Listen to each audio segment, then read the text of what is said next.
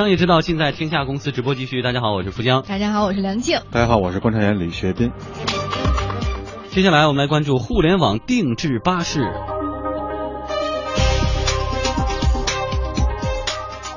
从下周一开始，考拉班车的所有业务将正式并入滴滴巴士。昨天也是考拉班车正式运营的最后一天，这家互联网定制的大巴公司在上线半年以后，就这样行将消亡。九月十号，也就是两天之前，考拉班车发布了一份公告，公告回顾了他们公司的发展历程，表达了对于用户的感谢，并且指出考拉班车停止运营的原因是资本市场的因素。用考拉班车 CEO 张敏的话来说，他在资本市场上一分钱也融不到了。考拉班车成立于二零一五年三月十一号啊，到现在整整是半年之前了哈。虽然呢时间不长，但是发展比较迅速。考拉班车公告提供的资料显示，六七八三个月，他们进入到快速增长期。七月中旬的日订单能达到两千单，上座率百分之五十五；到八月底，日订单达到五千单，上座率达到百分之八十，用户超过五万，班车线路。达到一百三十条。嗯，单就看这些数字哈，考拉班车的很多数据比滴滴出行还要漂亮。那按照滴滴他们提供的最新数据显示呢，滴滴巴士在北京和深圳开通了超过五百条线路，上座率百分之六十左右。考拉班车 CEO 彭敏认为，他说，呃，如果没有钱，肯定不能保持在行业的第一梯队。如果不能保持第一梯队，最终也就只能成为炮灰。那不如趁早把公司卖。嗯，其实说到考拉班车呢，数据做得好是真的，但是他也确实真缺钱。就现在他那一百三十条线路，就收那三块钱、五块钱车费，确实不够本。七块钱，呃，七块钱，就反正你开的越多，赔的越多。但是我们现在说创业公司，那一开始肯定都是赔钱，缺用户啊。对，所以你为什么就不能据说，据说是他每天的那个车的那个费用是十七万。那么，呃，他那么他现在的融资呢，只到了就是。就是 A 钱，就 Pre A，A 轮融资都没拿到，A 轮之前，刚对，刚六个月嘛，那么大概也就是几百万的这种融资量，但是所以你就想，它这个这个烧钱的速度跟它融资这个规模相比，本来就是一个很危险的这么一种模式。但问题来了，目前不是说就说烧钱得有资本，你可以烧钱，但你有你得有资本烧。这个不是我们要探讨的，我们要探讨的是为什么它融不到钱。如果它是一个，比如说数据很难看。或者是说这个产品在目前是个不实心的，嗯，你融不到钱，情有可原。但是问题是，你看六七六七八月份速度增长非常快，数据非常的漂亮。虽然说不赚钱，但是你想，一个创业公司你怎么只要它前半年就赚钱？恰恰是这个数据呢，漂亮的数据是一种叫做呃动人的美丽，知道吧？这个动是寒冷的意思，因为。他赔钱嘛？可是那也很奇怪啊！甚至有时候，你比如说七块钱，有的时候你可能是那个免费估计都能上吧？因为现在很多这个地方竞争非常激烈，客源是吧？很多这个，比如像中关村这种核心市场，可能有四五个品牌的班车都在争市场。我承认，就是单就这个班车市场，它的所有的这个这个数据，以及这个线路的开发和其他的呃这些产品是没有太大区别的。就它本身的这个产品跟其他没有什么太太大差异性，但问题是目前的资本市场非常的火爆，对于创业投资这么多，大家轻轻松松，我就看着一个我自己都看不上的一些什么什么项目，照样能拿这个 Pre A 能拿 A 轮，然后百万千万的，怎么这么一个产品拿不到钱呢？恰恰要修正你刚才说的关于资本市场火爆的，现在已经现在真是就是已经法相近，我知道已经你你比如说滴滴快递为什么合并？对吧？大家钱都玩不下去，都烧不下去了。很多后面还有共同的股东，就是实际上大家是对目前整个这个资本市场，就是对整个这种烧钱模式的估值，其实我觉得已经是大幅下降了的。而且大家就是如果我看不到你未来不烧钱那一天是个什么样子。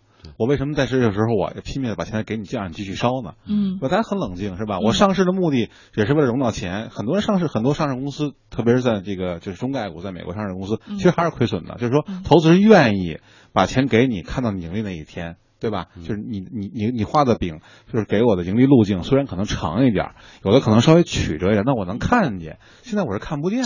呃，除了而在出行市场中。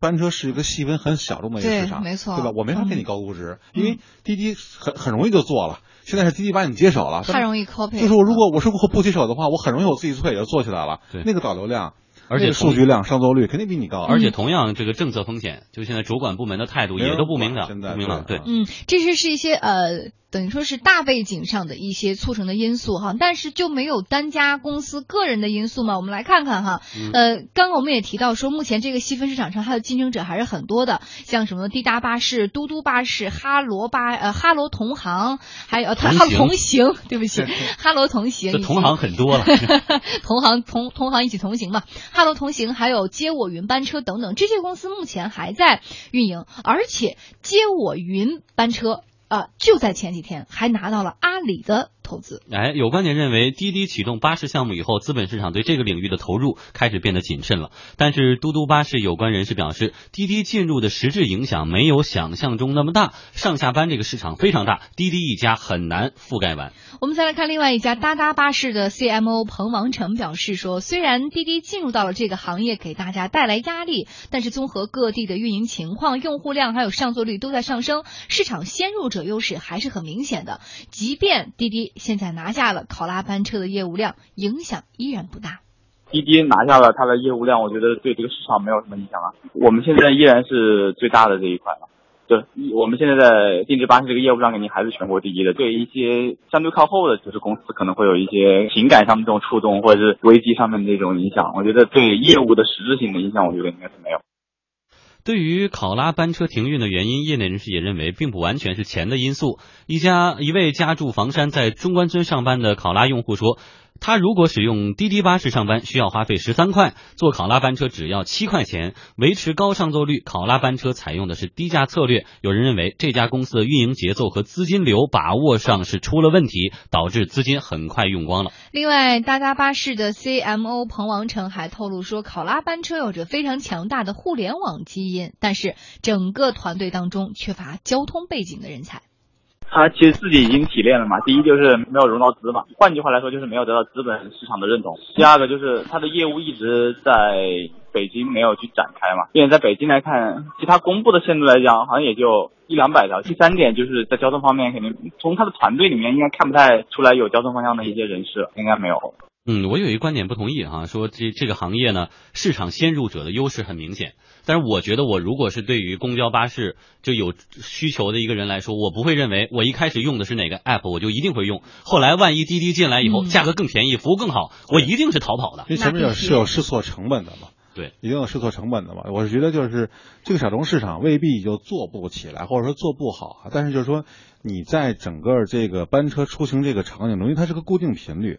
谈不上多高的频率，但是是个固定频率，就是是一个刚性需求。这个时候呢，在这个同一行程中，你要知道，一般远程班车你要掌，就是你你你掌握用户的时间哈，至少是在一个小时左右吧。你不是从房山到中关村这个这个这个区域，一小时应该是比较公正的一个说法啊，可能还要长一点。那这一小时的前和后再延伸出一段，比如他跟你发生交流的这个时间，可能就要到两个小时左右。整个这个时间段，你怎么能让客户在同一行程中？搭配更多的需求，比如说，能不能可能有一些订餐服务？有，现在已经有了。我的班车吃完就 OK 了，对不对？WiFi 呀，对 WiFi 呀。我们看到，比如说这些班车，我也看不出，比如说我这班车就是真是，就比如我打的是舒适牌，是吧？双层的观光巴士，对吧？看看城市的风景，对吧？放躺，对我还可以舒适一点哈。对，你说的对，就是我可以在这个座位的这个这个设置上提供一些个性化的、差别化的这种这种服务，是吧？现在班车都是租的。就车都是从汽车公司对啊，就是就是，但是你租你也可以定制嘛，你也可以定制嘛。你比如说我订这些新能源车是吧？还可能有些价格的优惠。就是它这里啊，能能做的文章，我觉得还是有，还是还是有能做的文章。但是我们看不到，就是刚才我们提到哈，这些这些公司能不能按部就班的做自己的市场？但是恰恰是现在整个互联网创业的这种氛围。没法给你按部就班的这种，就是你你你必须是把想法通盘想好，然后快速实现，你才能活下去。嗯，否则的话，马上竞争者就出现了。对你一犹豫就完了，因为很很容易有更有钱的人比你多做的比你好一点点，那就就分流了。嗯，对，呃，之前我们一直在说，哎，目前这个社会实在是一个创业者的最好的时代。这前半句我确实承认，但是后半句我们也时刻要在这个心中警醒，这也是一个最坏的时代。怎么说呢？就是比如说，对于目前而言，这个细分市场，虽然刚刚我们采访到的几家都说我不害怕滴滴的这个平台怎么怎么样，话虽如此，但是真正摆在那儿，根本就是不同量级的要咬着牙说。对你根本就是不同量级的 PK，无论你的人才、你的团队、你的资金、你未来的整个战略布局等等等等，你做一个细分的市场，你的这些服务，说实话，差异性服务，滴滴随便一学，马上就可以。所以有新闻报道说，当他发出邀约的时候，只有滴滴肯伸出手。对啊，对，所以说就是对于这些细分平台上这些小的呃这些。呃，试行者吧，小的试行者，他对于他们而言，他们的创业环境真的是好的吗？当一个大平台、一个大的这个巨头摆在那儿的时候，先说出行这个领域，大的巨头滴滴快滴这个平台组合了以后，摆在那儿的时候，他们现在每一步的这种努力。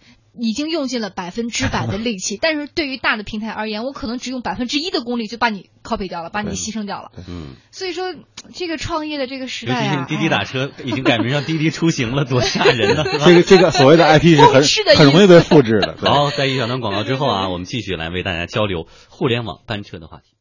好，北京时间十八点四十五分，欢迎回来，这里是继续为您直播的经济之声天下公司，我们来为您说一说互联网定制班车现在这个正在经历的风风雨雨哈，呃，一定程度上这种。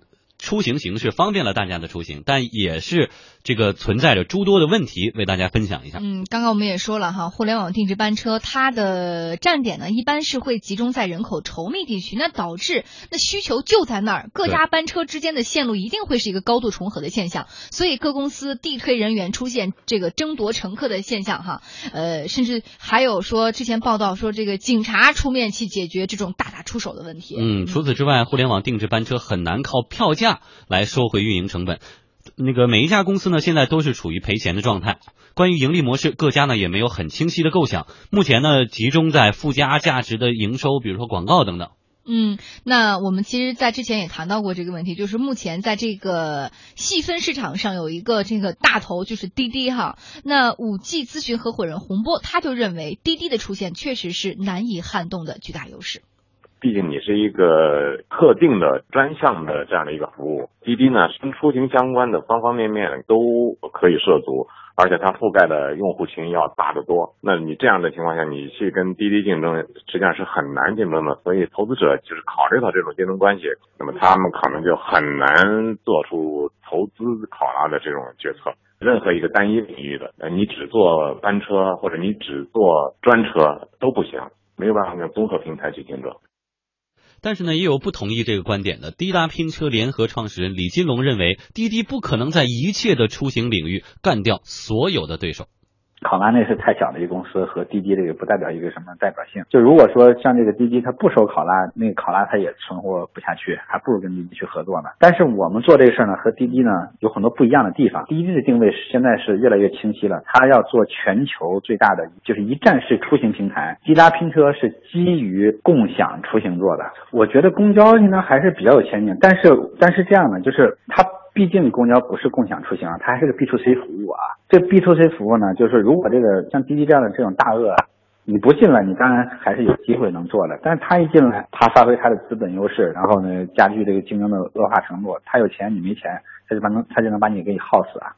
所以就是说，在这个 B to C 这个出行的这个竞争领域，确实是是滴滴是比较有竞争力的。嗯，来跟雪斌探讨一下哈，关于这个问题，其实刚刚我们在这个 已经直播间里讨论的很热烈了啊。我先说一个我个人观点，我觉得呀，像这种大平台而言，优势刚刚已经摆了很多了。对于人家而言，现在是选择做或不做，而不是没有能力做。嗯嗯，选择收不收你，而不是不能收你。其实我觉得，就比如说，当那个滴滴出行，就是它这个定位在市场中已经在出行市场出现的时候啊，未来如果想在这其中做这个生意的或做创业的人，你应该想想，滴滴下一步会干什么，对吧？你比如说，在我想，在我在我在在我看来，滴滴下一步肯定是要在这个出行的更多环节是检测自己存在的，比如说滴滴票务，它将来肯定会做的。